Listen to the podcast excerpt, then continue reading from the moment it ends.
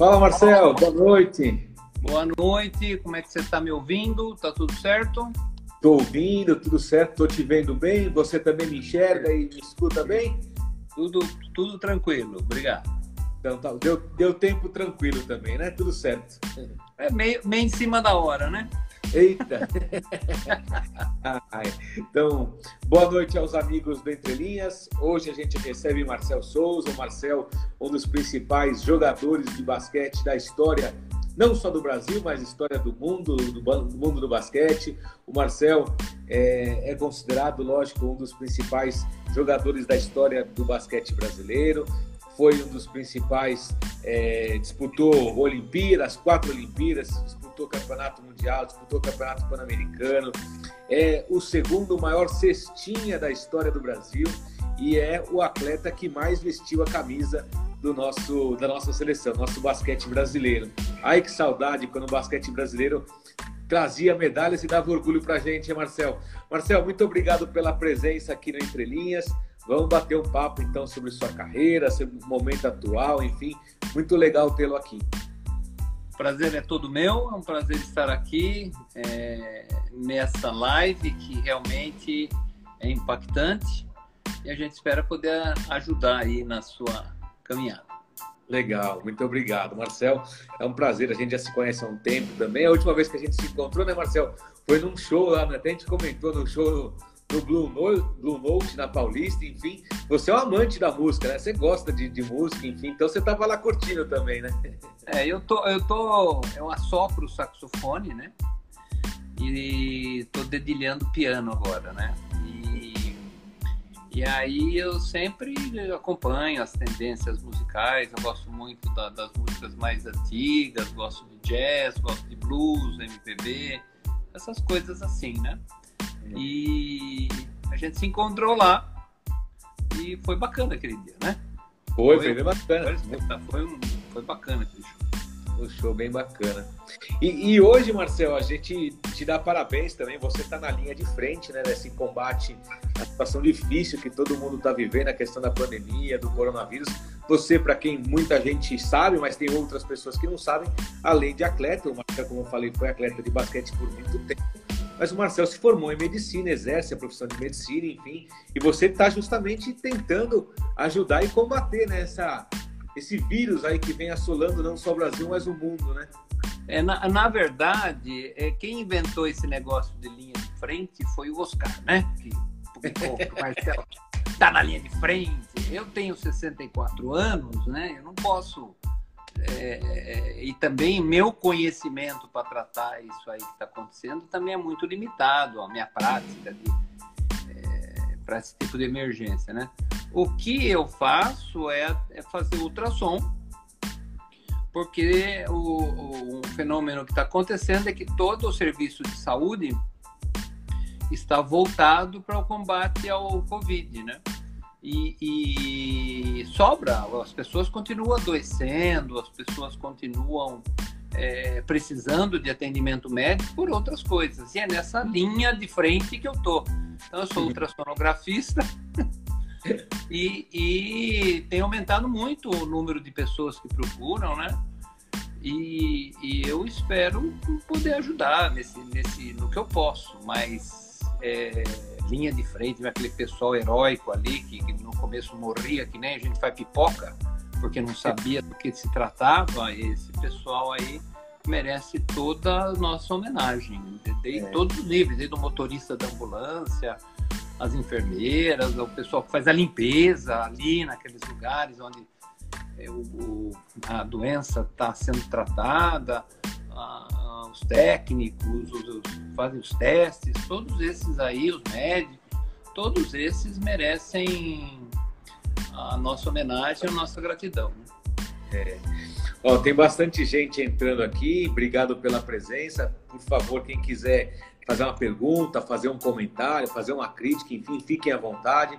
Eu vou repassando aqui para o Marcel. Já tem gente aqui, ó, tem o árbitro Sereta, árbitro FIFA de futebol, está aqui com a gente, mora nos Estados Unidos hoje. O Sammy Weisman, um dos principais assessores do basquete do mundo, né? Ele que é responsável por trazer todos os eventos da NBA aqui no Brasil, meu amigo também, teu amigo com certeza. tem o Filipão aqui do personal do handball, Cris Porto, enfim, tem bastante gente. Então, obrigado pela presença de todos vocês. Marcelo, e como que tá a sua rotina hoje? Que que hoje você acompanha o basquete? Você hoje não é mais técnico, né? Foi técnico, foi jogador, enfim.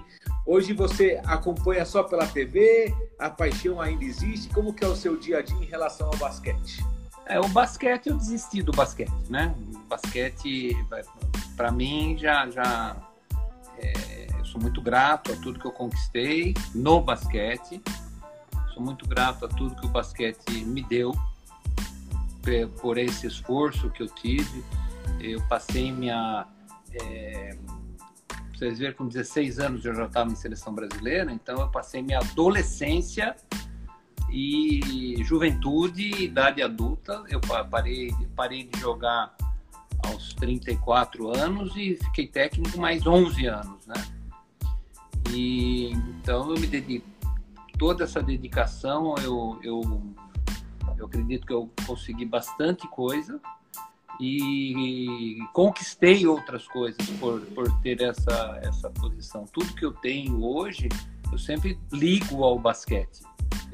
É, a escola de medicina, a medicina que eu cursei, o Sírio que pagou.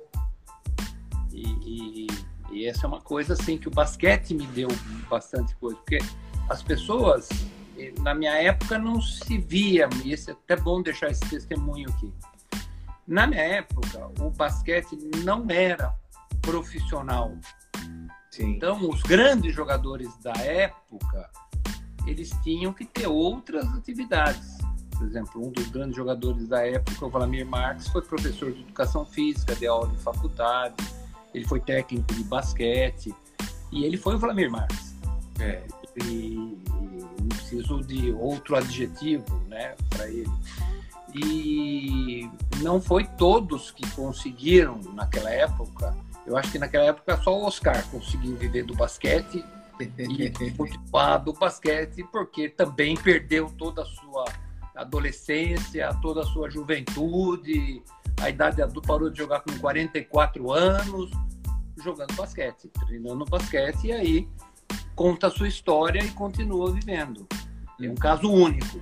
E, mas hoje tem-se a impressão, com esse negócio de NBA, é, Europa e tudo, que a pessoa só porque joga bem, porque tem talento, é da seleção, ela, ela vai fazer a sua independência. E aí se dedica para de estudar, larga tudo e depois a grande maioria não chega. Isso está estatisticamente comprovado.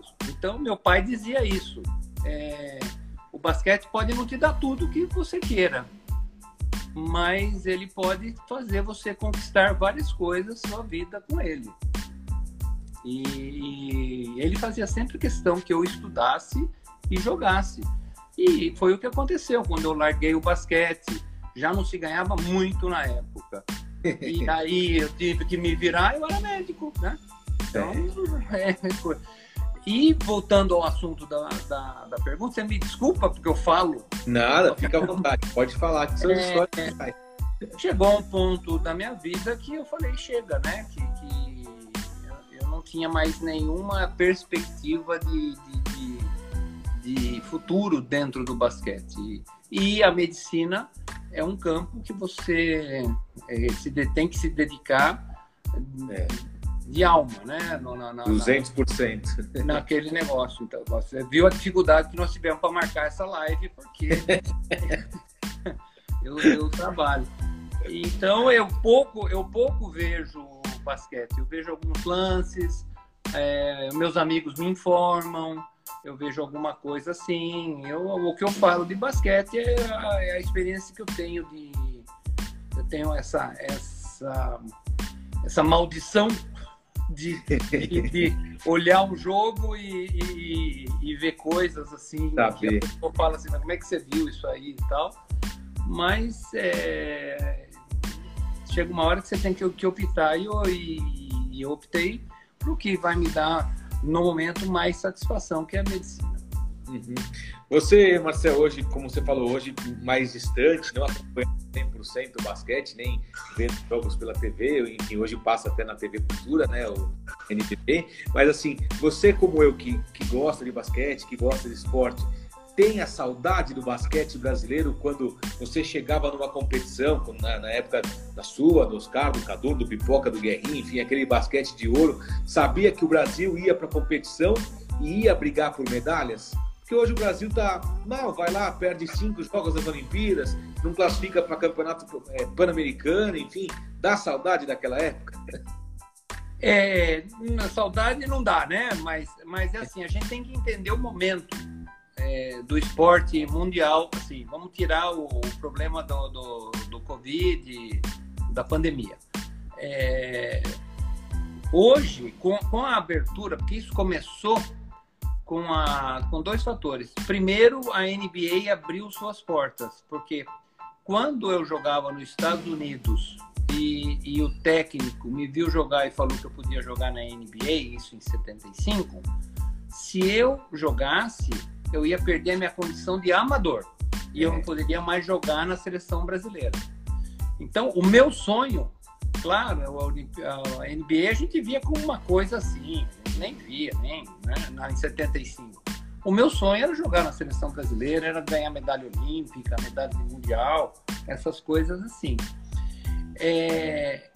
Então a gente não tinha informação de como se jogava, porque nem partida da NBA fazia mostravam para a gente. É, não tinha, né? Nada. A gente, eu lembro muito bem, o Carioquinha que falava isso, a gente ia para esses pan-americanos, mundiais, para ver o que, que os americanos estavam fazendo para a gente imitar.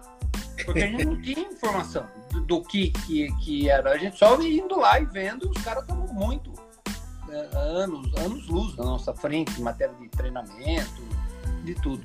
Aí o primeiro fator é que a NBA é, perdeu-se aquele status de amador profissional e a NBA começou a fazer tipo a Fórmula 1, começou a querer invadir outros países, né, com seu com seu com, com seu marketing e tudo, aquela, aquela, aquela coisa de profissional que eles É, americano. E, e, e e no começo, a transmissão era muito tutelada para a NBA. Nós tivemos a transmissão aqui, eu até comentava a NBA, às vezes era um jogo por semana.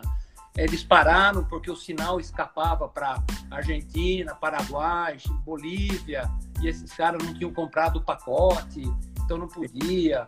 A, a, Globo, que era a grande televisão, não transmitia por quê? Porque tinha os patrocinadores que apareciam na NBA, aqueles selinhos no canto superior direito, que aparecia no início do terceiro quarto, por 30 segundos da, da NBA, a Globo não, estou ganhando, não vão mostrar.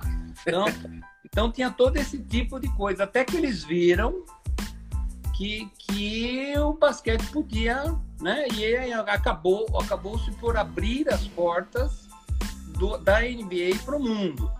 Hoje tem reserva de mercado para jogador estrangeiro na NBA é, branca, né? Não se fala nisso, mas tem. Dos, cada time tem, tem 15 jogadores, são 30 times, são 450 jogadores, 150 jogadores são estrangeiros. Pode ir lá fazer a conta. 150 Olha. são estrangeiros. Por quê? Ele, porque a NBA tem que chegar na Alemanha, tem que chegar no Brasil, tem que chegar na, na, na Rússia, tem que chegar na, no Japão, tem que chegar na, na China, né? O Yao Ming, Divulgar, o né? que jogou, o cara na segunda semana era o cara mais votado para começar o All-Star Game, porque todos os chineses votavam no Yao Ming. E, e, e, e, e assim foi. Então, é, a Índia, eles estão loucos para entrar no mercado indiano, mas não tem um bilhão de habitantes, não tem um indiano que jogue naquele nível, que tem que ter nível, né, para jogar. E a outra coisa que prejudicou muito, porque isso aí, o que, que causou? O sonho do jogador brasileiro hoje não é jogar na seleção brasileira. É jogar lá? É jogar na NBA. O meu, o meu sobrinho, filho do Mauri, ele, o que ele já ouviu de história de basquete, o que ele viu de exemplo, o que ele foi treinado pelo Mauri, por mim, levado para o jogo, conheceu esse, conheceu aquele. Então, sonho dele era jogar na NBA. Na NBA. Não era ser na seleção. Daí ele falava para agradar a Argentina, a seleção brasileira. Então mudou-se o coisa. A, a NBA não deixa o Brasil treinar mais que um mês para disputar um campeonato. Eu, a gente, quando ganhou medalha no Mundial e o grande time do Brasil, que foram medalhistas olímpicos e campeões mundiais, eles treinavam três, quatro meses concentrados. Nossa. Porque o campeonato era pouco, tinha jogo pouco, então aqueles melhores jogadores faziam aquilo um time. Daí se formava mesmo. Agora você pega o cara que já está cansado da NBA e tal, você tem um mês para treinar ele, para ele jogar uma, um pré-olímpico, uma onde ele pode se machucar, tem que ter um, um seguro imenso. É, é uma outra realidade. E a uhum. realidade que acabou por matar a gente foi que as fronteiras europeias é, se fragmentaram. Então a Iugoslávia virou é, 12 nações, a Rússia virou mais uma sete. Monte, é. e, e, e, aí a gente achando que agora sim, né? Porque na minha época era assim. Estados, campeonato oficial mesmo, Olimpíada e Mundial. Estados Unidos, Iugoslávia, União Soviética e a gente briga o resto do mundo com isso aí. Pode ver, de vez em quando a Espanha entrava ali, a Itália, o Brasil, briga, mas porque tinha Iugoslávia, União Soviética e Estados Unidos. Estados Unidos. Aí fragmentou a União Soviética e a Iugoslávia falava, agora vai. Agora nós vamos. Agora porque dividiu, pô. Mas, Cara, come... O que começou a aparecer de jogador jugoslavo e, e, e, e russo e da Lituânia, a gente achava que a Lituânia tinha três jogadores, Sabonis e mais o Marcilovski lá, e nos...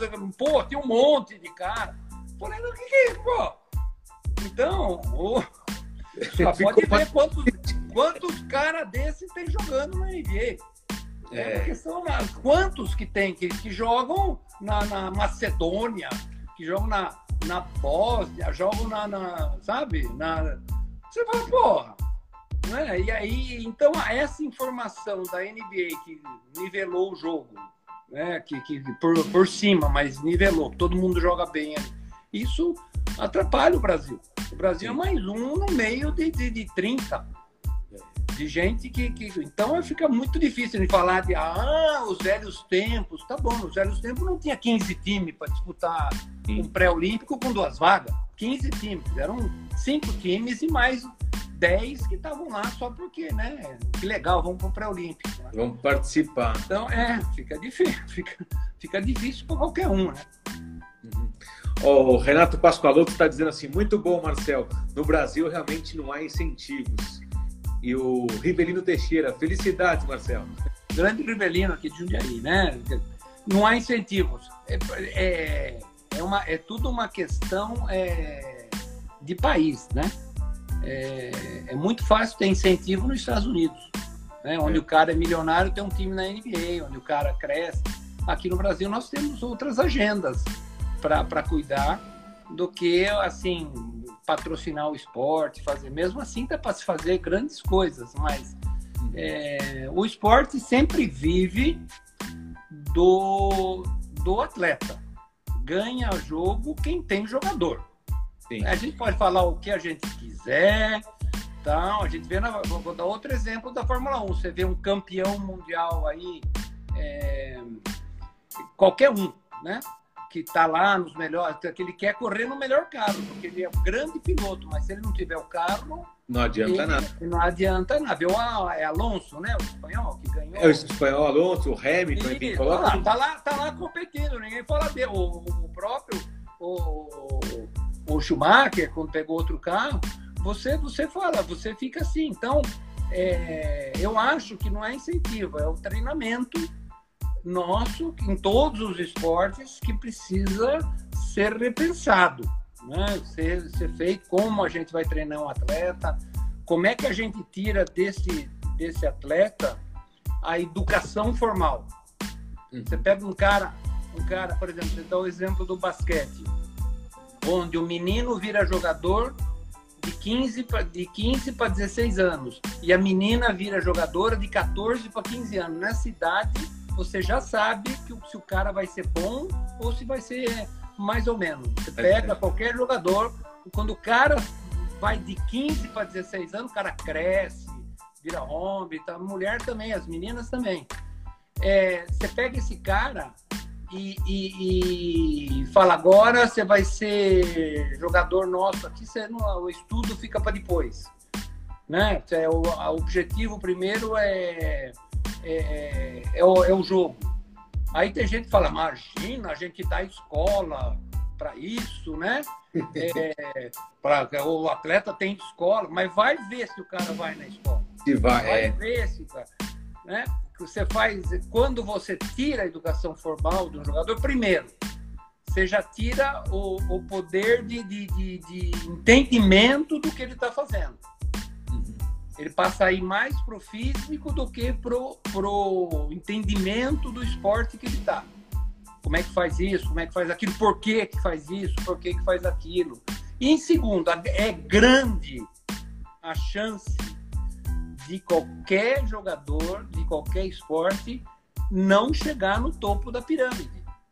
Que é normal. Eu tô, eu não, e eu não estou dizendo daquele 1%, Michael Jordan, Schumacher, Cristiano Ronaldo, Ronaldo, é. Ronaldinho, é, Neymar. Não é esse porque esse vai sozinho. Esse se uhum. treina sozinho, treina desde pequeno. Você pegar a história, sempre a mesma. É, é, é, Fittipaldi, Piquet, Senna, você, né? É, é, entre os 20% que estão ali naquele ambiente. É muito difícil de ali. Tá, a, chance, a chance de não dar certo é muito grande. E aí você solta um cara de 25, 26, casado, com filho, e não tem mais onde que é cortado, que se machuca, que é, não consegue mais jogar, é, e, e, ele não tem mais nada. Sim. Ele não tem, ele jogou a, a, vida inteira dele, tem 30 anos, e agora o que, que eu faço? O que vai fazer? Né? Então eu acho que tem que o treinamento não é só da quadra, não é só treinar oito horas por dia. É do, o, o, o, maior exemplo, o Oscar, que o pai dele queria que ele fosse bancário, porque o Banco do Brasil pagava 14 de salário, dava segurança, e ele sempre quis jogar basquete, eu sou testemunha. É, Oscar fez duas faculdades. Ele entrou em, ele estudou no Mackenzie aqui de São Paulo em economia e entrou em educação física na FMU. É. Ele só não foi, só não terminou isso aí porque ele foi jogar na Itália. Foi jogar fora. Aqui, ah, é, começou, e daí ele fez a carreira dele, mas ele tinha duas faculdades. Ele fez todo. Hoje a gente não, não consegue terminar o ensino médio de um atleta. Pega quantos atletas tem aí que tem o um ensino médio. Essa é uma coisa. Você, você fica assim, para você gerar você gerar um atleta nessa, nessa, no topo da pirâmide, você desperdiçou um monte de atleta que não deu certo. E essa gente faz o quê? Né? Então não é uma questão de incentivo, é uma questão de proporcionar que mais gente consiga chegar lá. Uma das coisas é a educação do cara. É o cara saber que tem várias coisas acontecendo, não é só pegar a bola e jogar na cesta. Não é assim. não é tão simples, né? É, não é, não é. Isso, isso é reduzir ó, o, o esporte. É, você treina arremesso e pronto. Mas você precisa saber que hora você arremessa no jogo. É. Isso requer um certo conhecimento Sim. do jogo, da vida, do, do, de outra pessoa. E onde você aprende isso? Você pega o cara, põe ele na quadra com 15 anos, 10 horas por dia. Não vai não, pegar. Não... É, então, fica difícil. Né? Difícil. Ó, você é um desses aí, desses 1% que você que falou, né? Que chegou no topo, que é reconhecido, enfim, com certeza é. Ó. O Kleiner Malta tá dizendo meu ídolo. O Bira Castelano, Oscar é o Oscar, porque o Marcel foi o Marcel. Aí, ó. O Kleiner Malta é meu amigo, viu? É meu, meu chapo. Grande abraço, grande abraço. Né? Eu fiz eu fiz vários cursos de neurolinguística com ele e aprendi muito, muito com, com ele e com a família dele, o Silva. E a gente é, viveu muito junto, né? Oscar, Marcel, tal, tudo, mas eu via o, a, a, a dedicação que o Oscar teve para chegar onde chegou e, e, tudo que ele passou para chegar ali. E é o que eu falo. A gente volta para a pergunta anterior, né? É. E como que foi a sua, a sua história, assim? Como que você entrou no basquete? Você falou do seu pai, o seu Romão, enfim, que, que incentivava você a jogar basquete, mas também a estudar, como você bem disse. Não era só ir para a quadra e vai ser jogador de basquete. Mas como que o basquete entrou na sua vida? Por que não foi o vôlei, não foi o futebol, não foi o handball, enfim? Porque eu era ruim pra caramba. Inclusive no basquete.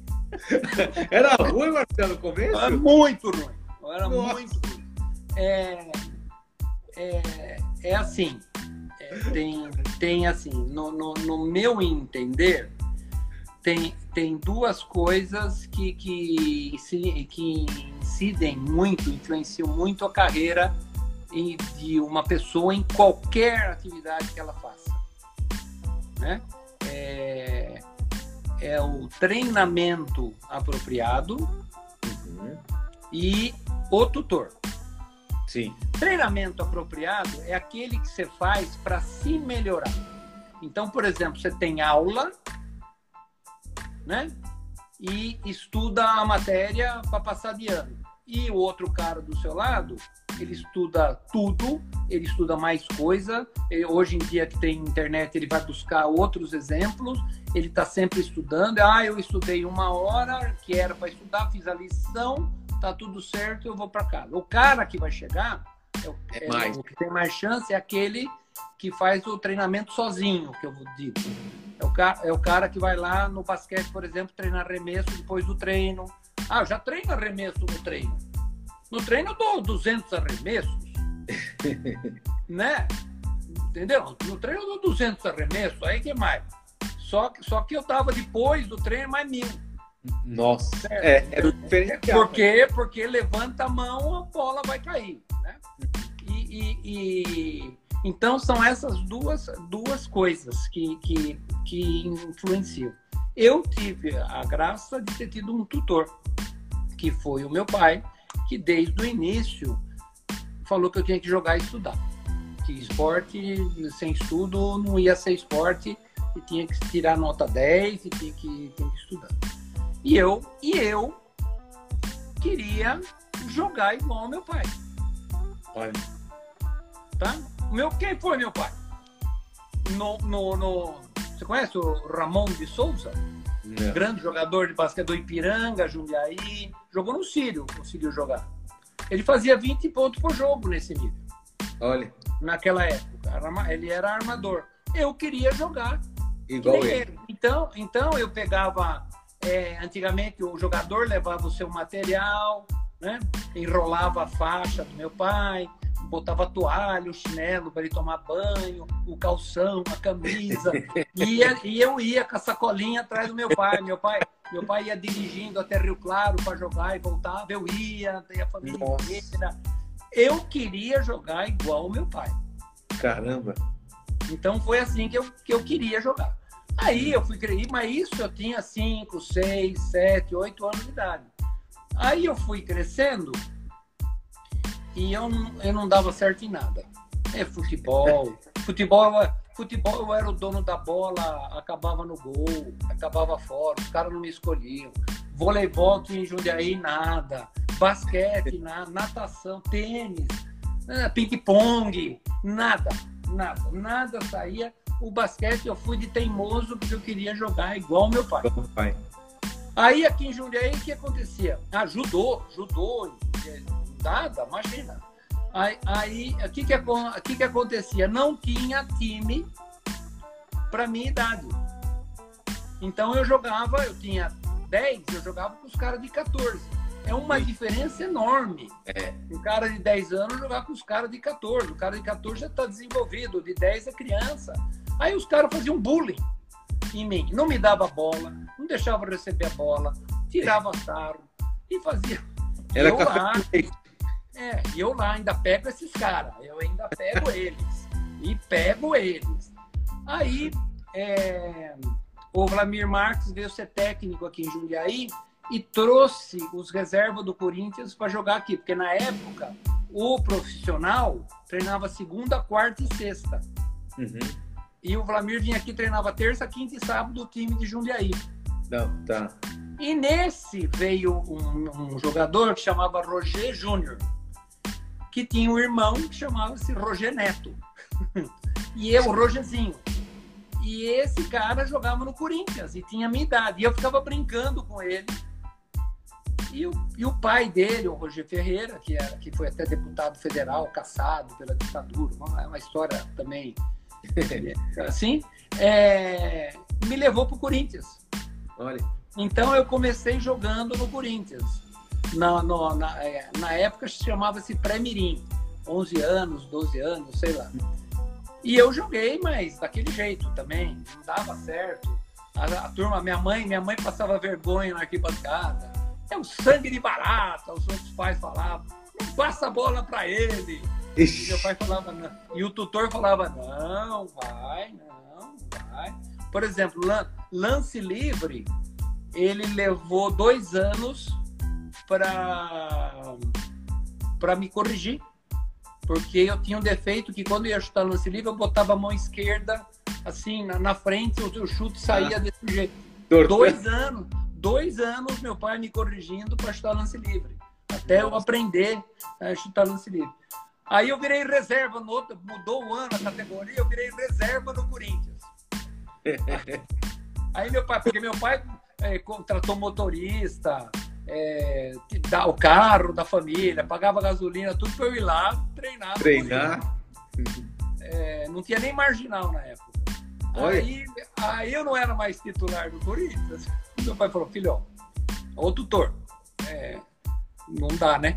Vão ficar aí. Pra, é, não dá pra, mais para ir lá, né? Você não é nem titular, mas volta aqui para Jundiaí. Aí já tinha time. Uhum.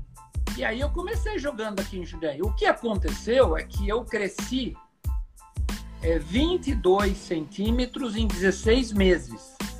Nossa. Eu fui, eu fui de 1,72 para 1,94 em 16 meses. Caramba! E coincidiu que eu é, fraturei o braço num treino do técnico lá, porque o, o meu técnico aqui, o seu Braz, que foi medalhista é, olímpico em Londres em 1948, que é um time de basquete, ele fazia um treino que hoje, das coisas que ele fazia, eu vejo que era moderno. Então a gente jogava todos os esportes, porque não tinha jogo, ele tinha que inventando Inventar. aqui em Jundiaí.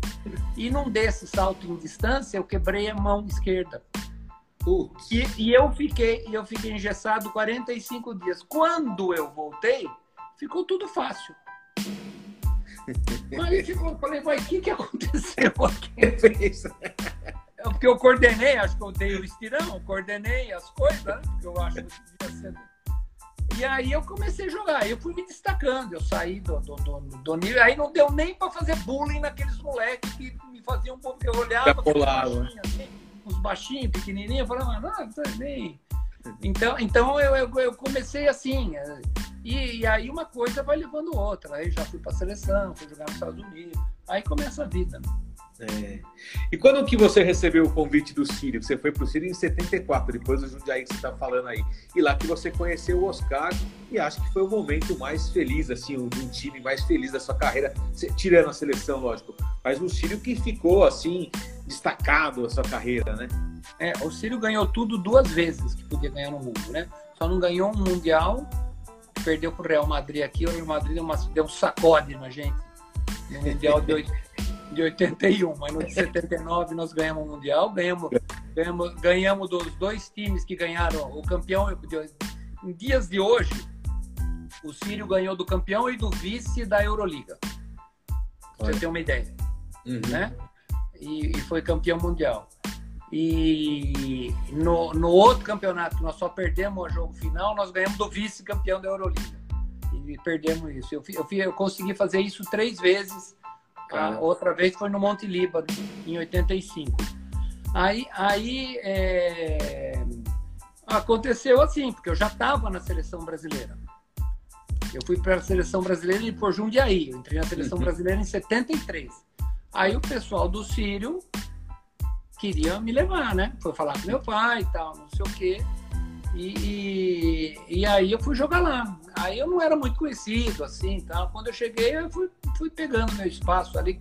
Coincidiu que o, o Biratã, que jogava lá, saiu, foi, acho que foi pro Palmeiras. O Menon parou de jogar, eu herdei a camisa dele. E aí nós vamos fazer a nossa história no Sírio. O Oscar chegou, acho que em 77 no Sírio. A gente já tinha ganho.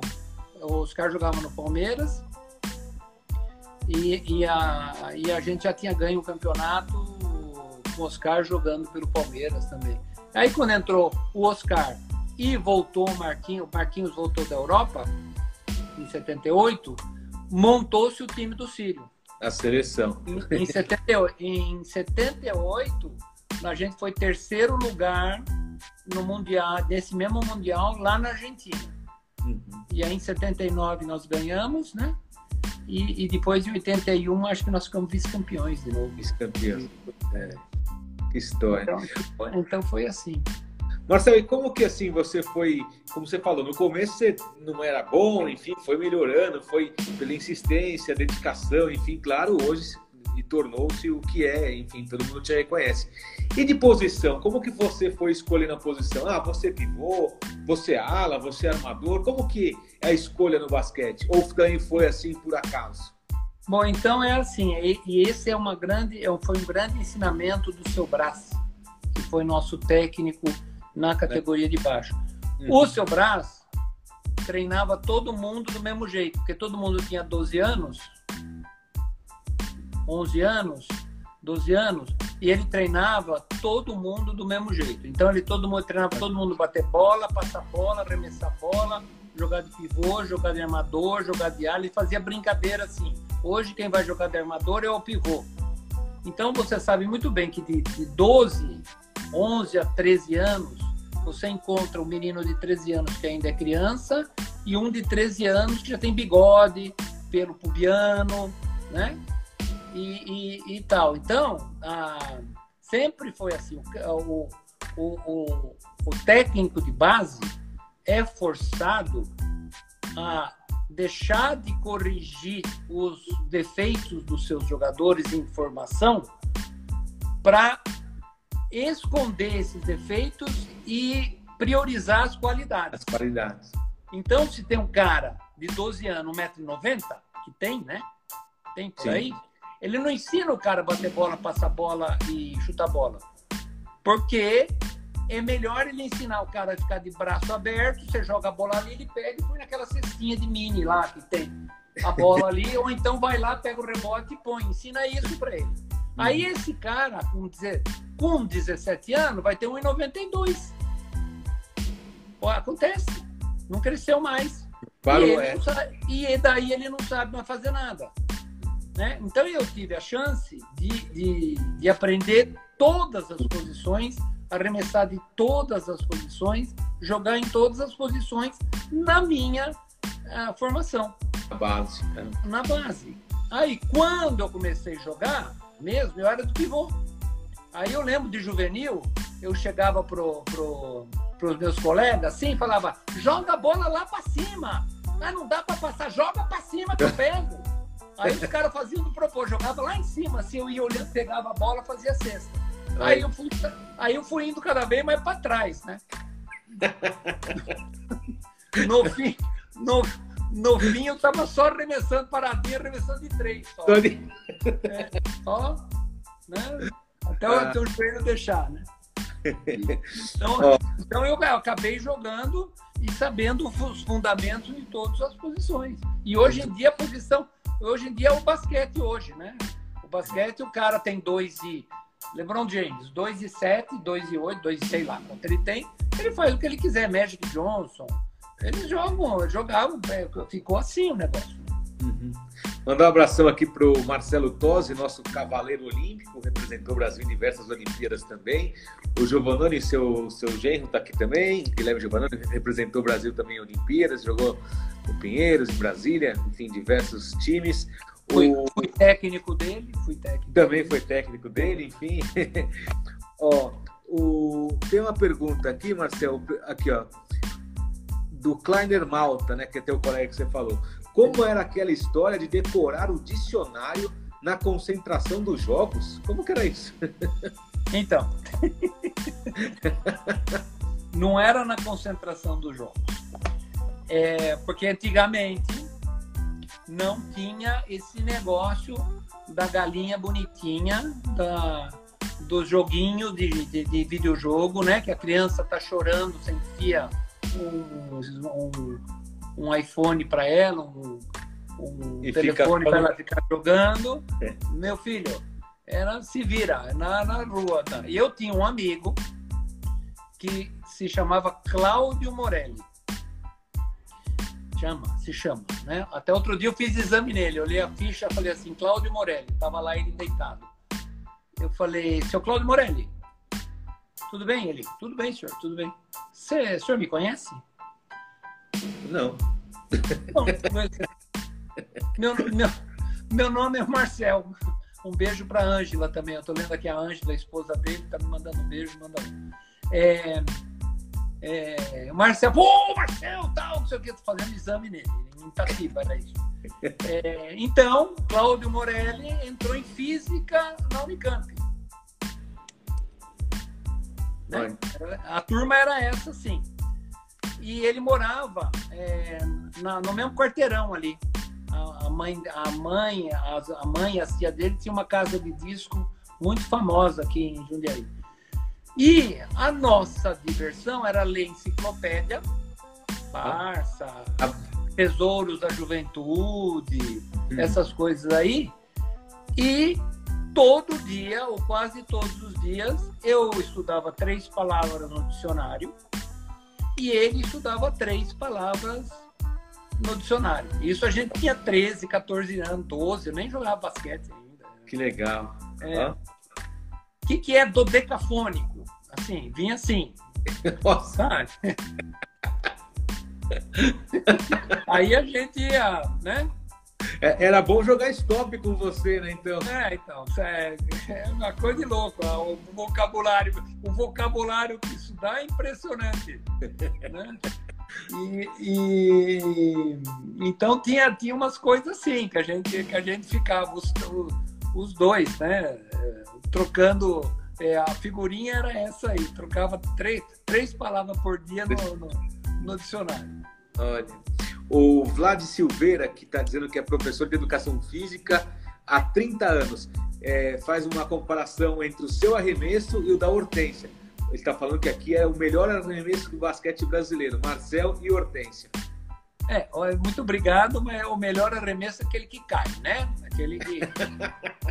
eu, eu conheci muito cara que era super estiloso e, e não, não caía.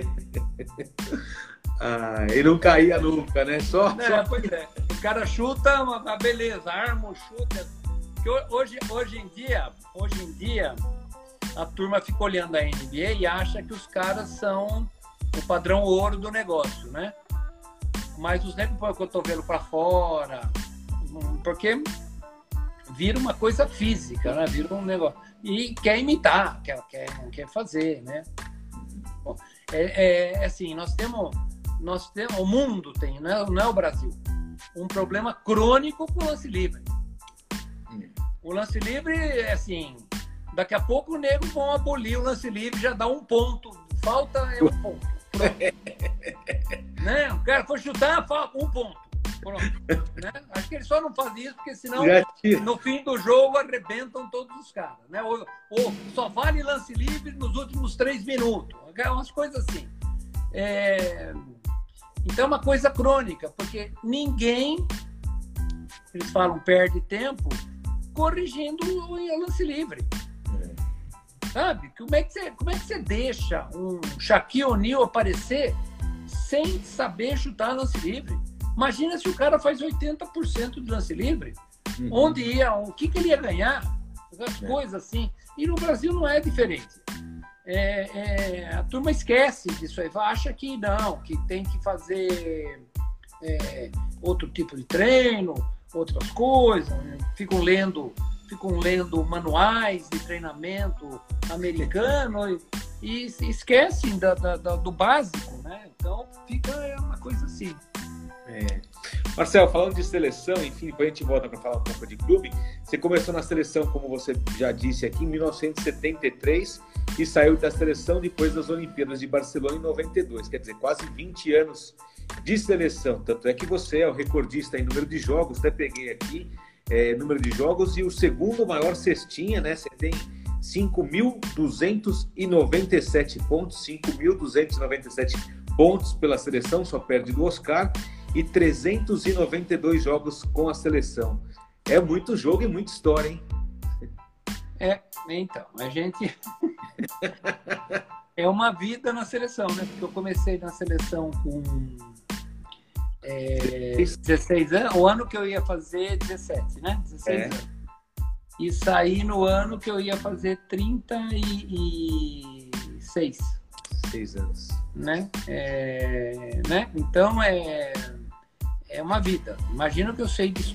Aí tinha o seu Braz, que ele foi medalhista de bronze na Olimpíada de Londres de 48. 48 e assistente técnico do Canela no primeiro Mundial do Brasil em 59. E aí ele foi técnico dos grandes clubes de São Paulo, foi técnico do Palmeiras e, e do 15 de Piracicaba, quando tinha aquele puta time. E, e, e aí eu fui para a seleção brasileira, encontrei o seu Chico e o seu Félix. O seu Chico foi o massagista da seleção, o roupeiro da Nossa. seleção de 59. Cara.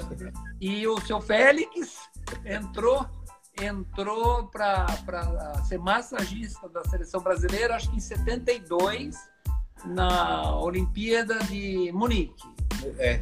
é o treino da Olimpíada de Munique era realizado no DEF em São Paulo, antes de uma seleção juvenil que treinava, que eu estava lá.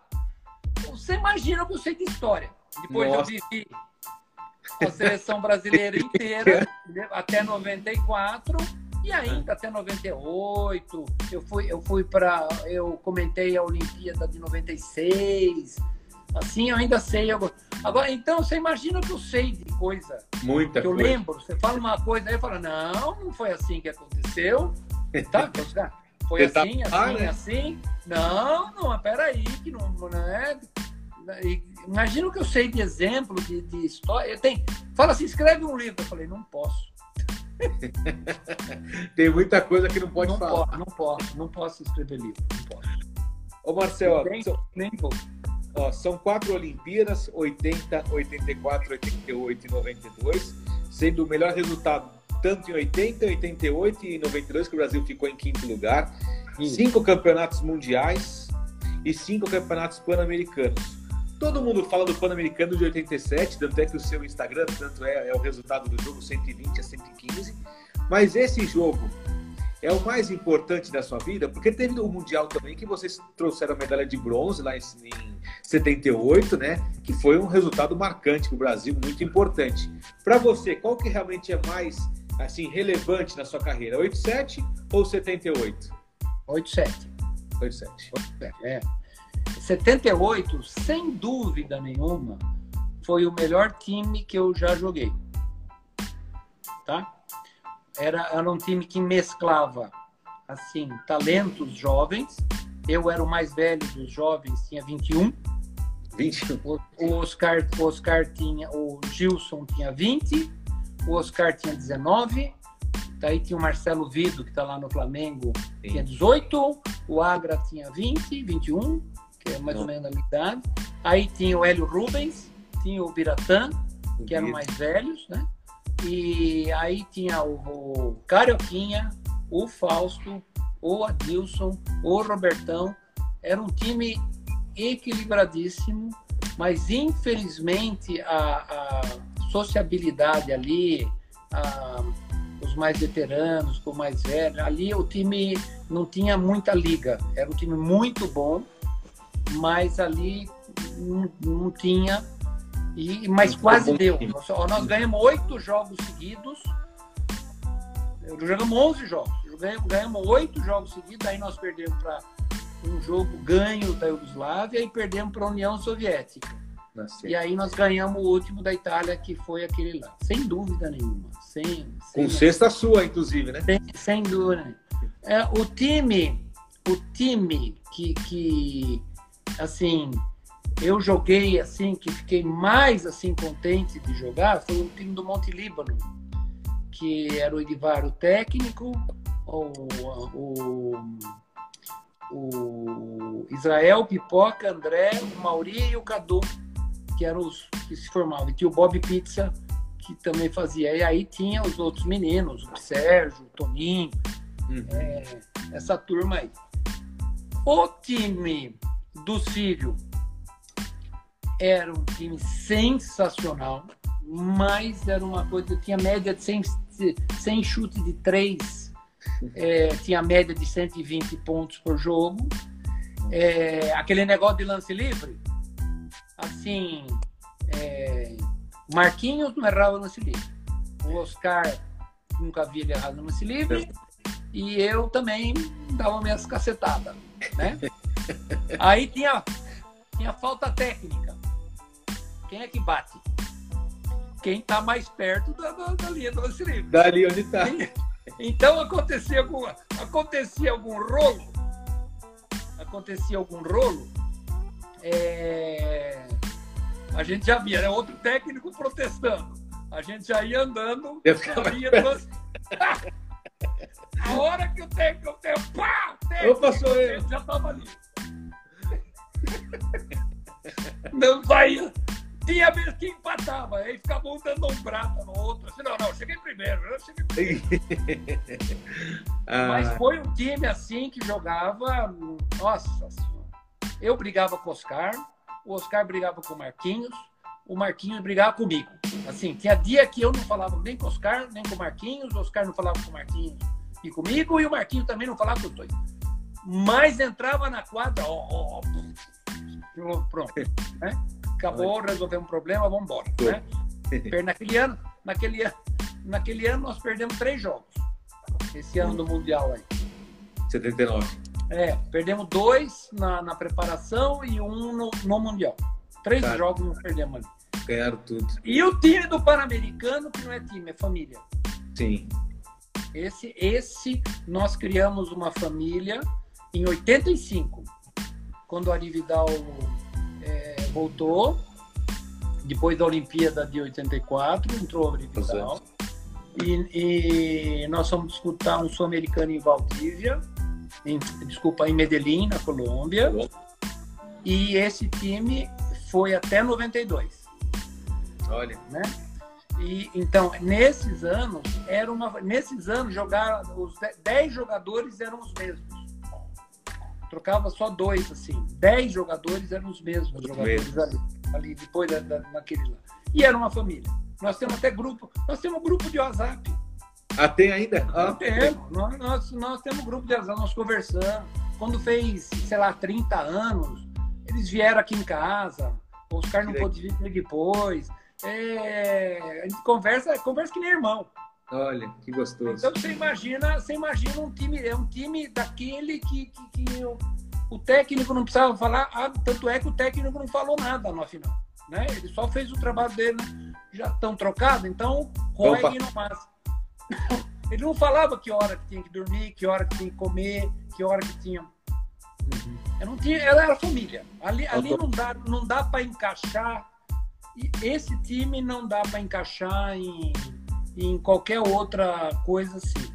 É, é uma, uma. A gente vê muito, assim, tem muitas biografias, muitas histórias da NBA, e os caras falam, time que ganhou o campeonato da NBA, o cara fala, não conseguimos explicar as coisas que nós passamos, tínhamos ali. Era um, tro, era um troço de louco o que nós fizemos ali, como deu tudo certo para a gente fazer. Então não tem como. Ah, o meu, o meu endereço aqui no Instagram é 120, 115. É. Né?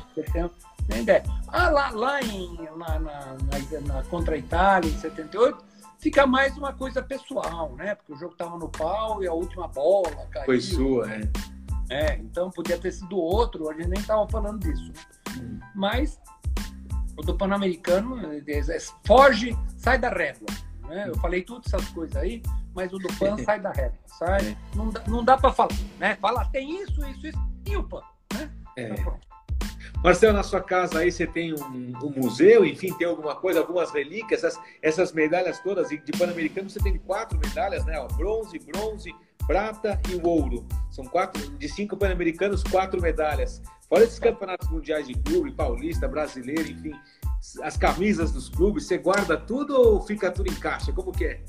Então, é, toda vez que eu quero saber alguma coisa, ver alguma medalha, eu vou lá na casa do Oscar. Porque o Oscar tem. Ele sabe onde é que tá. Tem uma sala assim só para eu, eu, nunca, eu, eu nunca dei valor ao prêmio da conquista, mas assim, mas sim do que levou a essa conquista. Eu tenho uma camisa da seleção brasileira que quem me deu ou devolveu foi a minha mãe. A porque eu não tenho, eu não tenho a camisa. Então essa eu coloquei no quadro. Olha. Eu tenho a medalha do PAN, tenho. Tá aqui em casa, tá. Eu só não sei onde é que ela tá. Outro dia, outro dia eu passei maior vergonha é, porque fui fazer uma entrevista e o cara queria ver a medalha. Eu falei, ah, tá bom, eu acho que tá numa caixa lá. Putz. É, eu fiz a minha, eu estava fazendo entrevista no salão de, de, festa do prédio, então eu falei, peraí, eu vou subir. Vou buscar. Assim, sabe na conversa antes da entrevista? Vou subir e, e já, e já pego, né? Tá. Muito bem. Subi, desci, aí eu comecei a tirar coisa. Eu achei, por exemplo, a minha carteirinha de participante do Mundial de 74, em Porto Rico. Tinha eu lá, 17 anos, né? Puxa, eu ficar... No fim, foi aquilo que saiu, passei a maior vergonha. Não achou a medalha? Não achei, porque quando não achei a medalha, entendeu? A medalha do Mundial, sinceramente, estava no consultório do meu pai.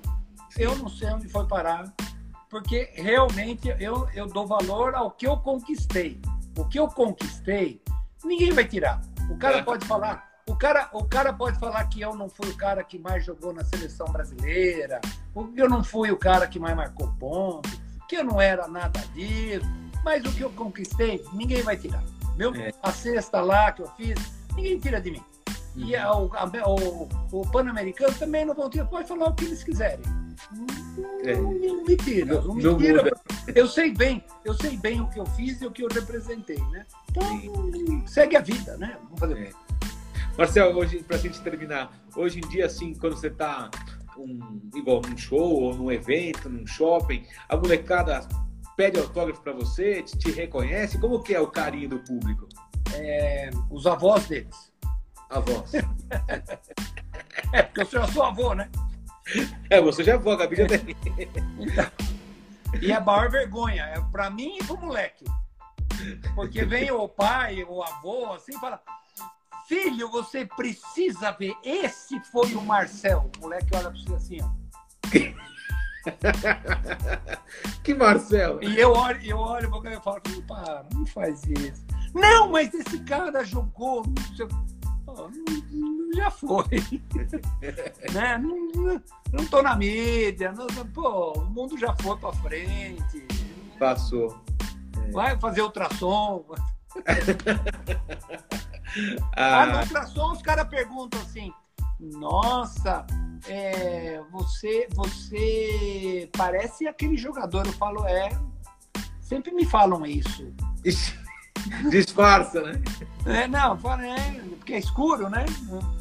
Não, você já jogou? Ah, já dei minhas cacetadas aí, já. Tinha... Mas não, né? Pô, já foi. Já passou. legal. Marcel, queria te agradecer, foi muito legal contar um pouco da tua história. Aí tem muita história realmente, tem né, coisas aí que você nem pode escrever no livro, como você bem disse.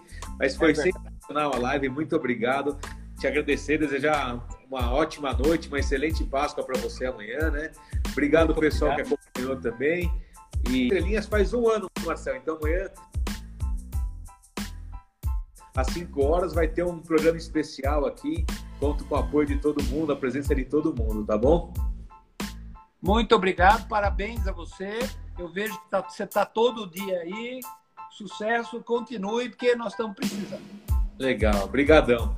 Um beijo para todo mundo, boa noite, Falou, pessoal. Tchau, tchau.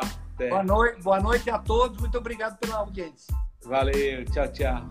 Tchau, filho. Falou. tchau. tchau.